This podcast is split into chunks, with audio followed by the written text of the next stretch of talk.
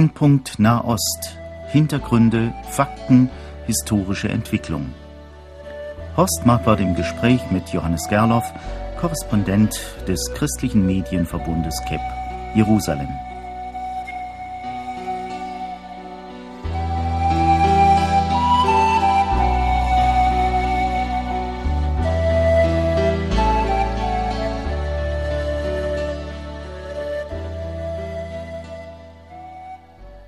Verehrte Hörerinnen und Hörer, in unserer heutigen Sendung bin ich wieder telefonisch verbunden mit Johannes Gerloff in Jerusalem. Hallo Johannes Gerloff. Ja, Shalom. Wie geht's denn da? In Jerusalem selbst, wenn man hier als Tourist unterwegs ist, merkt man gar nichts. Es ist ruhig, es ist kalt, äh, es stürmt, auf dem Hermon schneit und auf dem Golan aber natürlich in den Palästinensergebieten sieht es ganz anders aus. Und wenn man auf die politische Bühne sieht in Jerusalem oder in Israel, dann sind da doch sehr viele Turbulenzen. Ja, können wir vielleicht erstmal so ein bisschen sprechen über das, was sich in den letzten Tagen ereignet hat. Es war ja erstmals nach neun Monaten wieder ein Selbstmordattentäter unterwegs. Das hat uns ja alle berührt. Es war so lange ruhig. Äh, ist es vielleicht so, dass man sich an die Ruhe gewöhnt hatte in Israel, dass die Wachsamkeit nachgelassen hatte? Nein, also in Israel selbst hat man sich nicht an die Ruhe gewöhnt. Es ist auch so, dass in den vergangenen Monaten seit dem April letzten Jahres allein im Gebiet, also im Grenzgebiet zwischen Israel und Ägypten, im Negev, das ist eine Grenze, die ungefähr 200 Kilometer lang ist und die praktisch nicht befestigt ist, die offen ist. Es ist nur die Wüste, die den, den Übergang etwas erschwert. Aber allein in diesem Gebiet wurden über 100 Terroristen gefasst. Das heißt, ähm, auch bei den Sicherheitskräften ist da überhaupt nicht von einer von einem Nachlassen der Wachsamkeit die Rede, sondern das, was wir in Elat erlebt haben, das war mehr oder weniger äh, eine, ich sage jetzt mal aus sicherheitstechnischer Sicht eine normale Sache, dass eben ab und zu solche Dinge gelingen. Also es ist ja äh, ein schreckliches Morden im Augenblick auch der Palästinenser untereinander. Es gibt also einen Kampf zwischen Hamas mit dem Premierminister Ismail Haniyeh an der Spitze und dann der Fatah um den Präsidenten Mahmoud Abbas. Äh, inwieweit bestimmen eigentlich diese innerpalästinensischen Kämpfe jetzt das Klima dort? Also das ist eine Sache, die natürlich äh, sehr präsent ist, die auch äh, von den israelischen Medien und natürlich von unser einem sehr verfolgt wird. Ähm, es ist aber, ich, ich sage jetzt mal, dieses letzte Januarwochenende war mit seinem Ausbruch und den mehr als 30 Toten und mehr als 100 Verletzten, äh, war so eine, eine, eine Art, ich sage jetzt mal, Vulkanausbruch auf einem Vulkan, der schon seit langem brodelt und den man auch beobachtet. Also Sie sprechen ja von getöteten Palästinensern und Verwundeten. ja, 30, natürlich von ja. getöteten und verwundeten ja. Palästinensern und zwar von Palästinensern, die durch innerpalästinensische äh, Streitigkeiten ums Leben gekommen sind, also nicht im Kampf gegen Israel. Und das ist eine Sache, die, denke ich, niemanden hier erstaunt hat. Äh, es ist eine Sache, die, die, die seit langem schwelt und wo auch äh, gerade innerhalb der palästinensischen Autonomie dran gearbeitet wird. Also ich war am, am Tag, als das dann abends ausgebrochen ist, tagsüber noch in Ramallah und äh, ich habe dort viel Polizei gesehen. Das Erstaunliche ist auch, man sieht jetzt die palästinensischen Polizeiautos mit dem Schutz gegen Steine, wie das eigentlich nur israelische Sicherheitskräfte haben. Von daher, äh, man sah auch sehr viele Bewaffnete auf der Straße. Also, und wenn man mit den Leuten gesprochen hat, war das eine Sache, dass diese Spannung da ist. Ich denke jetzt gerade in Ramallah nicht nur an Aussagen von Leuten, sondern da waren auch überall Plakate an den Wänden die gegen diese innerpalästinensischen Spannungen äh, praktisch geworben haben, dass das palästinensische Volk nur eine Zukunft hat, wenn es sich einig ist. Ähm, es werden ja nun auch Bomben im Gazastreifen gezündet. Und äh, es, es, sind diesmal also nicht die Israelis schuld, wie man das immer so gerne von palästinensischer Seite gesagt hat. Und da gehen also auch äh, viele Unschuldige in den Tod. Wie soll man das verstehen? Das ist sehr schwer zu verstehen, aber es ist eigentlich eine Sache, die, und wir haben ja darüber immer auch wieder gesprochen in unseren Sendungen, die nicht unvorhersehbar war. Auch wenn wir in Irak sehen, dann sind es dort Muslime, die Muslime durch Selbstmordattentate ums Leben bringen. Und äh, diese ganze Atmosphäre, die in einem Volk geschaffen wurde, äh, wo, wo, wo junge Menschen merken, man kann durch Gewalt etwas erreichen, wo, wo Selbstmordattentäter verherrlicht werden, dass das eine, ein Bumerang ist, der irgendwann auf die palästinensische Gesellschaft zurückkommen wird, das war zumindest in meinen Augen vorhersehbar. Und äh, von daher, ich meine, übrigens, wenn man mit den Palästinensern spricht, dass es immer noch Israel, das schuld ist. Also von daher, da hat sich nichts geändert und die werden wohl auch immer wieder einen Weg finden, äh, Israel dafür verantwortlich zu machen.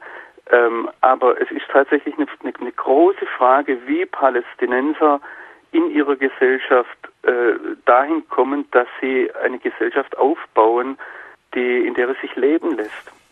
Ja, das ist nun eigentlich ein Bürgerkrieg dort unter den Palästinensern und direkt vor den Türen bzw. Fenstern Israels.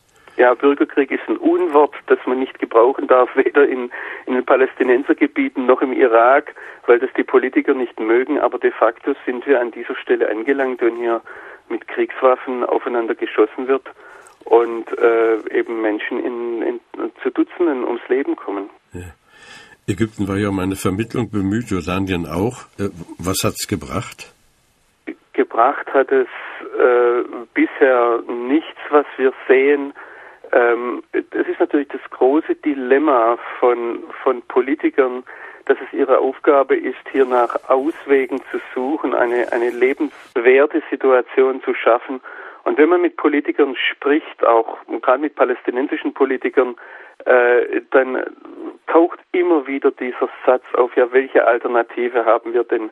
Aber letztendlich ist es äh, nicht nur bei palästinensischen Politikern, auch bei Israelis und auch bei europäischen Politikern, mit denen ich in jetzt in letzter Zeit gesprochen habe, immer wieder dieses hilflose Schulterzucken und die Frage, ja, was, was für Alternativen haben wir denn? Und da herrscht Ratlosigkeit vor und äh, viele stehen diesem Chaos mit erhobenen Händen gegenüber, letztendlich, wenn man das im Bild sagen darf.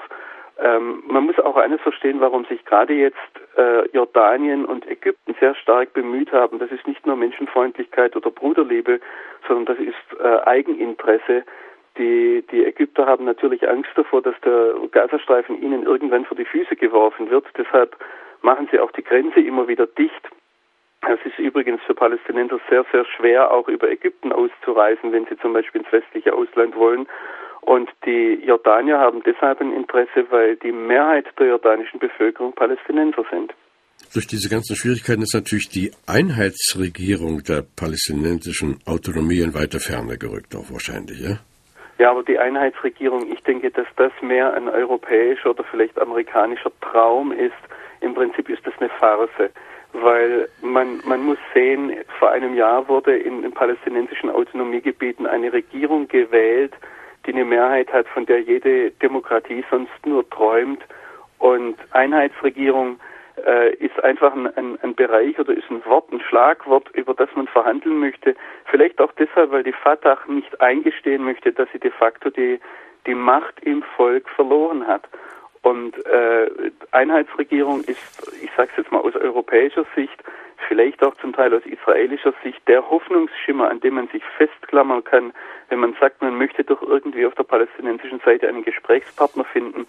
Denn die Hamas hält nach wie vor daran fest, äh, dass sie die Existenz eines jüdischen Staates Israel im Nahen Osten nicht anerkennen will und vielleicht auch von ihrer religiösen Überzeugung her nicht anerkennen kann. Ähm, was natürlich ein, ein Riesendilemma bedeutet für alle, die hier an einer politischen Lösung oder überhaupt nur politischen Gesprächen interessiert sind. Sie haben eben schon das Stichwort Demokratie gesagt. Ich hätte danach gefragt, es ist jetzt ja ein Jahr her, dass gewählt wurde. Das stößt doch eigentlich die Demokratie nach westlichem Verständnis an ihre Grenzen.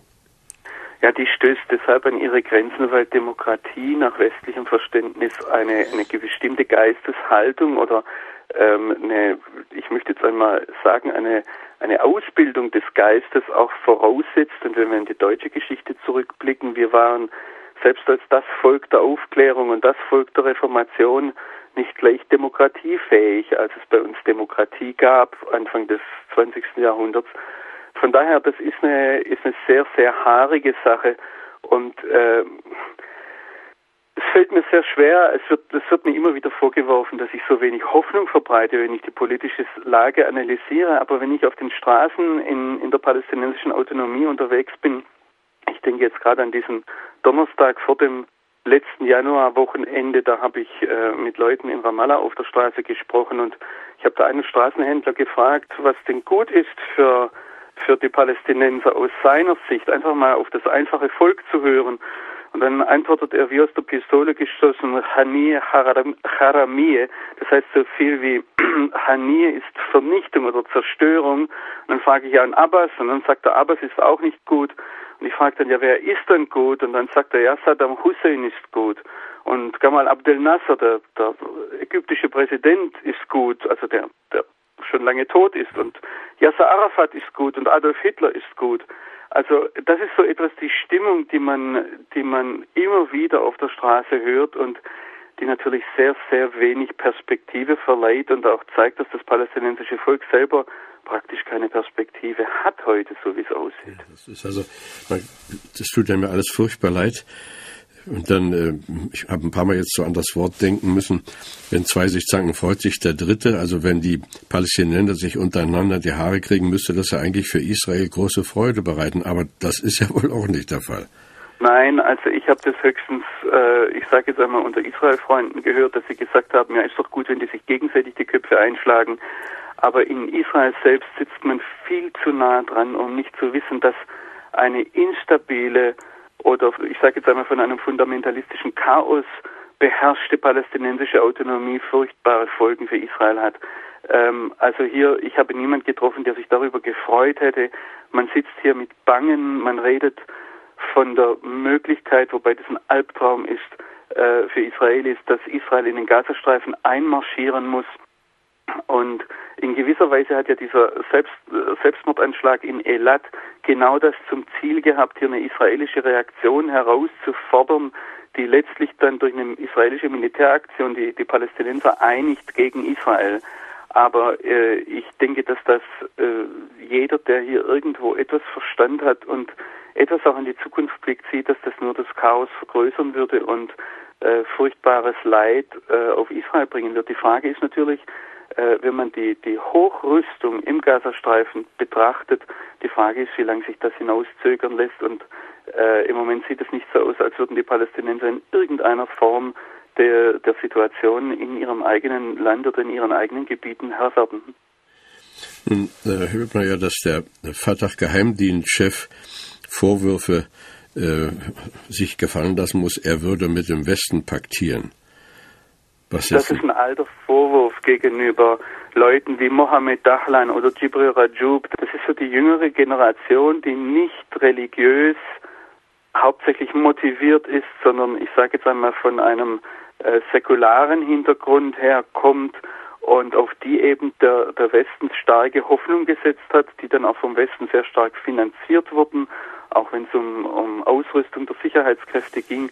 Also Mohammed Dahlan hat im, im Gazastreifen theoretisch 50.000 Mann unter Waffen, was natürlich, wenn man das jetzt rein zahlenmäßig betrachtet, eine, eine, eine Übermacht wäre gegenüber der Hamas. Die kann er aber nicht einsetzen, weil die Leute oftmals in ihren Loyalitäten furchtbar äh, zerrissen sind, seien das, dass sie sich zuerst ihrer Familie gegenüber loyal verpflichtet fühlen oder aber äh, vor einiger Zeit war, glaube ich, im Spiegel oder in Spiegel Online ein Bericht darüber, dass einer dieser Sicherheitsleute tagsüber in der Polizeikraft von Mohammed Dahlan arbeitet und nachts bei den der Hamas nahestehenden oder zur Hamas gehörenden Isadin al-Qassam-Brigaden.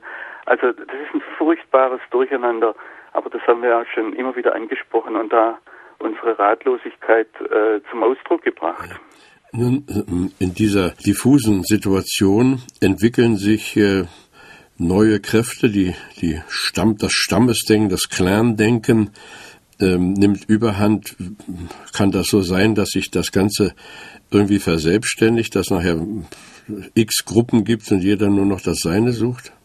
Naja, das sind neue Kräfte für unsere Wahrnehmung, weil wir bisher versucht haben, im Blick auf die arabische Welt sehr stark politisch zu denken. Aber im Prinzip ist es ein Rückzug auf Jahrhunderte alte Strukturen, nämlich die Stammesstrukturen. Und wir haben da Beispiele, zum Beispiel aus Nablus, dass jetzt ein Stamm sagt, eine Großfamilie sagt, äh, wir machen nicht mit, wenn hier alles zerrissen wird. Wer einen von uns angreift, sei, sei der zur Hamas gehörig oder zur Fatah gehörig, der greift uns als Gesamtfamilie an und äh, letztlich ist es praktisch eine Sicherheit, auf die sich die Leute dort zurückziehen, die traditionell vorgegeben ist. Und äh, das ist aber eine Sache, das sehen wir auch im Irak, das äh, ist eine, eine Tatsache, die die gesamte arabische Welt betrifft, dass sie letztlich nicht nach nationalen äh, Strukturen oder von nationalen Strukturen, wie wir das in Europa denken, dass das das Normale ist, äh, bestimmt ist, sondern eben von Stammesstrukturen, die sich quer durch die gesamte arabische Welt äh, ziehen. Liegt in dieser Besinnung auf die Stammeskultur irgendeine Hoffnung? Frage ist, was Hoffnung bedeutet, ja. ähm, äh, Hoffnung vielleicht, dass sich irgendwie aufgrund dieser Strukturen äh, eine, eine, eine Art Stabilität herausbilden könnte, äh, dass eben verschiedene Stammesoberhäupter äh, oder Stammesältestenräte letztlich die äh, eine, eine Ruhe erzwingen können, vielleicht schon. Und da könnte jetzt eben das, was immer wieder angeprangert wird, dass die palästinensische Autonomie so, so einzelne Inseln sind, die zu, immer wieder von Israel getrennt werden können, da könnte sich das jetzt positiv auswirken und man, man merkt den Unterschied auch, dass eben die nicht überall Gaza ist, nicht überall wird aufeinander geschossen. In Bethlehem ist es relativ ruhig. Äh, in Ramallah wird demonstriert. Äh, und in Nablus, in Jenin sieht es wieder ganz anders aus, aber diese Gebiete sind eben nicht miteinander direkt verbunden. Sie können theoretisch von Israel immer wieder abgeschnitten werden. Ja. Äh, schnell noch ein Blick nach Norden. Wie sieht es im Libanon aus? Die Hisbollah ruft zur nationalen Einheit. Aber welche Einheit ist das? Ja, das wäre letztlich eine Einheit unter der Dominanz der Hisbollah und die Hisbollah mahnt dann natürlich im Libanon etwas an, das kommt jetzt sehr nah dran, was wir gerade gesprochen haben, dass der Nahe Osten durch Stammesstrukturen eben bestimmt ist und nicht nur durch nationale Strukturen. Als der Libanon als Nationalstaat geformt wurde, da wurde ein äh, Kräfteverhältnis vorgegeben. Das heißt, es wurden bestimmte Quoten gesetzt, wie viele Christen, wie viele Drusen, wie viele Schiiten, wie viele Sunniten im, in, der, in der Regierung vertreten sein müssen oder auch im Parlament. Und diese Quoten haben eigentlich nie der Realität entsprochen, sondern wurden praktisch vom Westen vorgegeben. Deshalb wurde dann auch der Libanon zu einem christlich dominierten Land.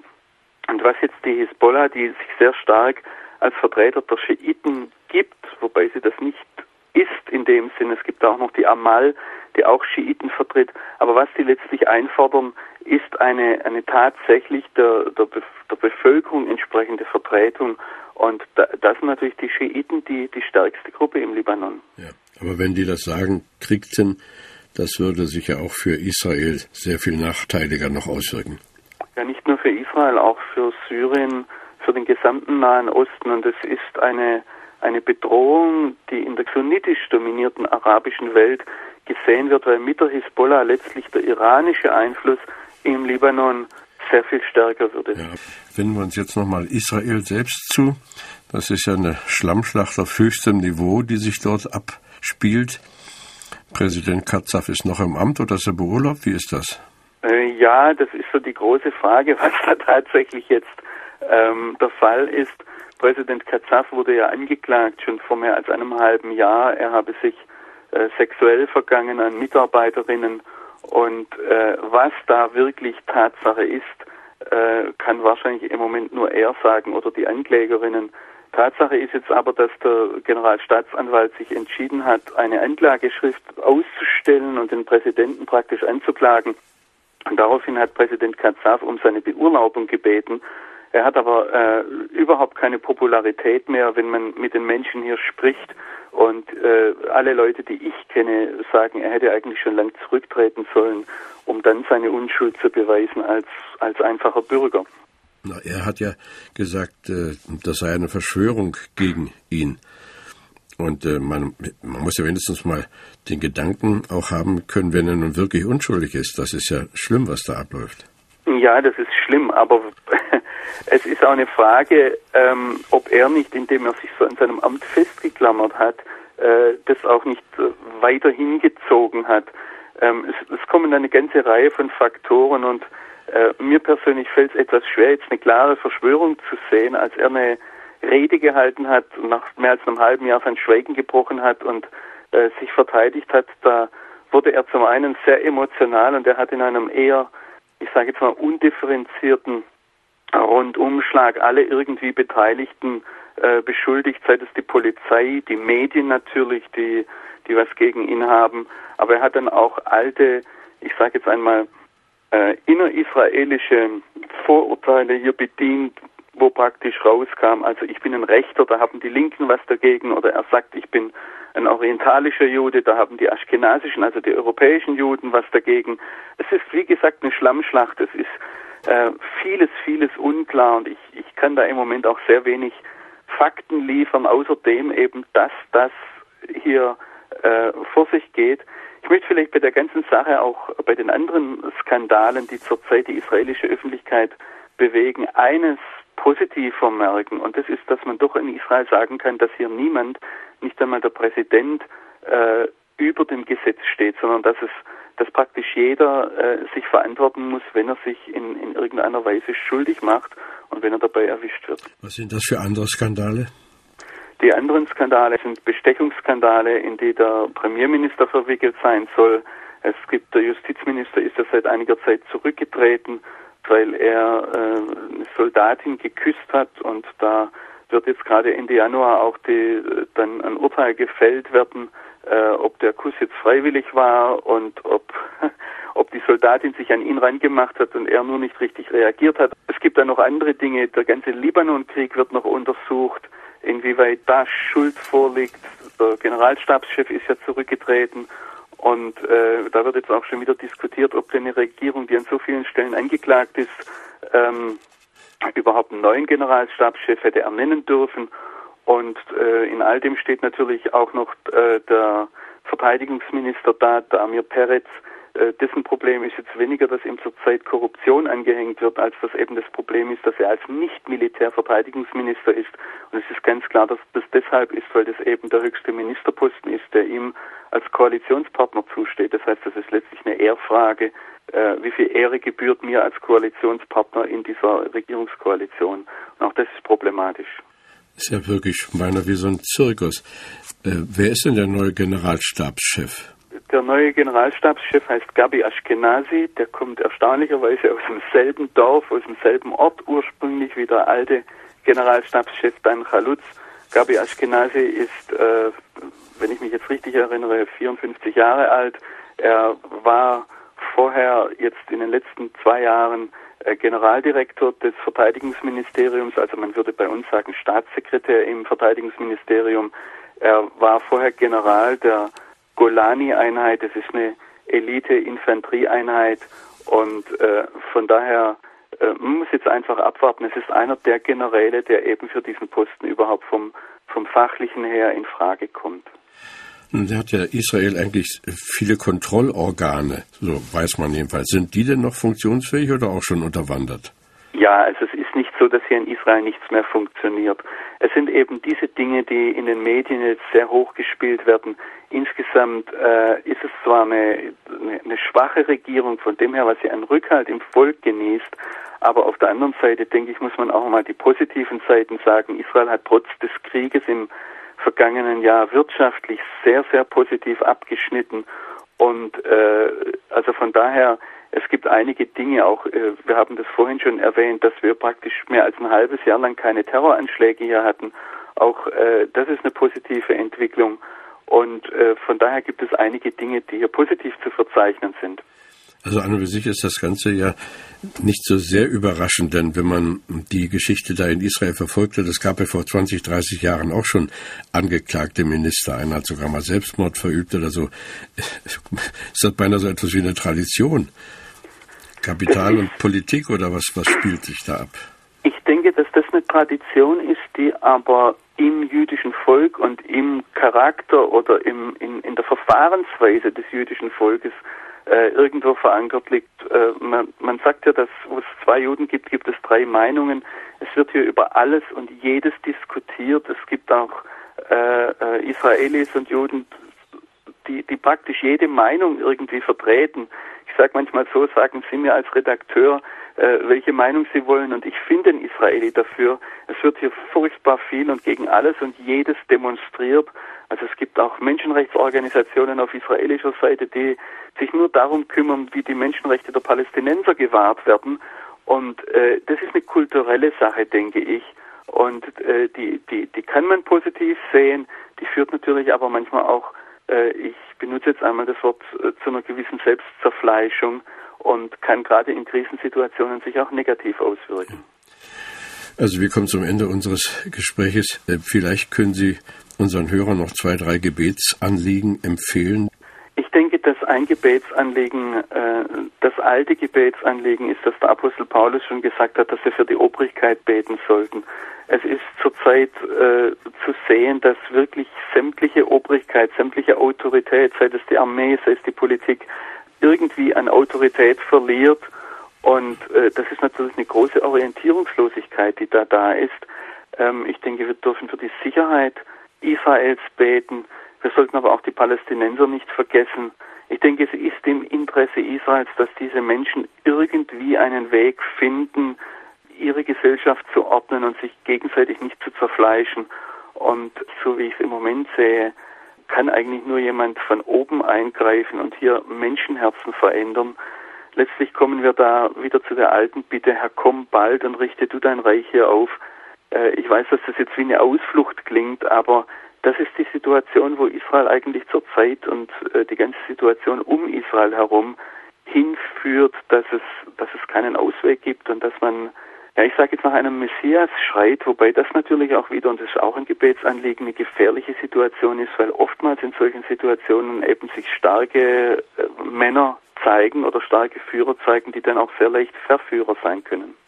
Gut, wir nehmen das auf, also für die führenden Menschen in Israel zu beten, für die, die jetzt in den Problemen stecken und für die, die dann an ihre Stelle treten werden. Zweitens für die Sicherheit Israels drittens für die Palästinenser und weise Führer auch unter ihnen, die für die Palästinenser einen Weg finden, um die Gesellschaft zu ordnen. Und dann als letztes haben sie uns daran erinnert, dass auch wir beten können, dass der Messias kommen möchte, der richtige Messias, und dass in Israel eine große Sehnsucht nach seinem Kommen aufbrechen möchte. Herzlichen Dank, lieber Johannes Gerloff. Wir wünschen wie immer nach einem solchen Telefonat Ihnen, Ihrer Familie und allen Freunden, mit denen Sie zu tun haben. Gottes Segen. Herzlichen Dank. Bis zum nächsten Mal.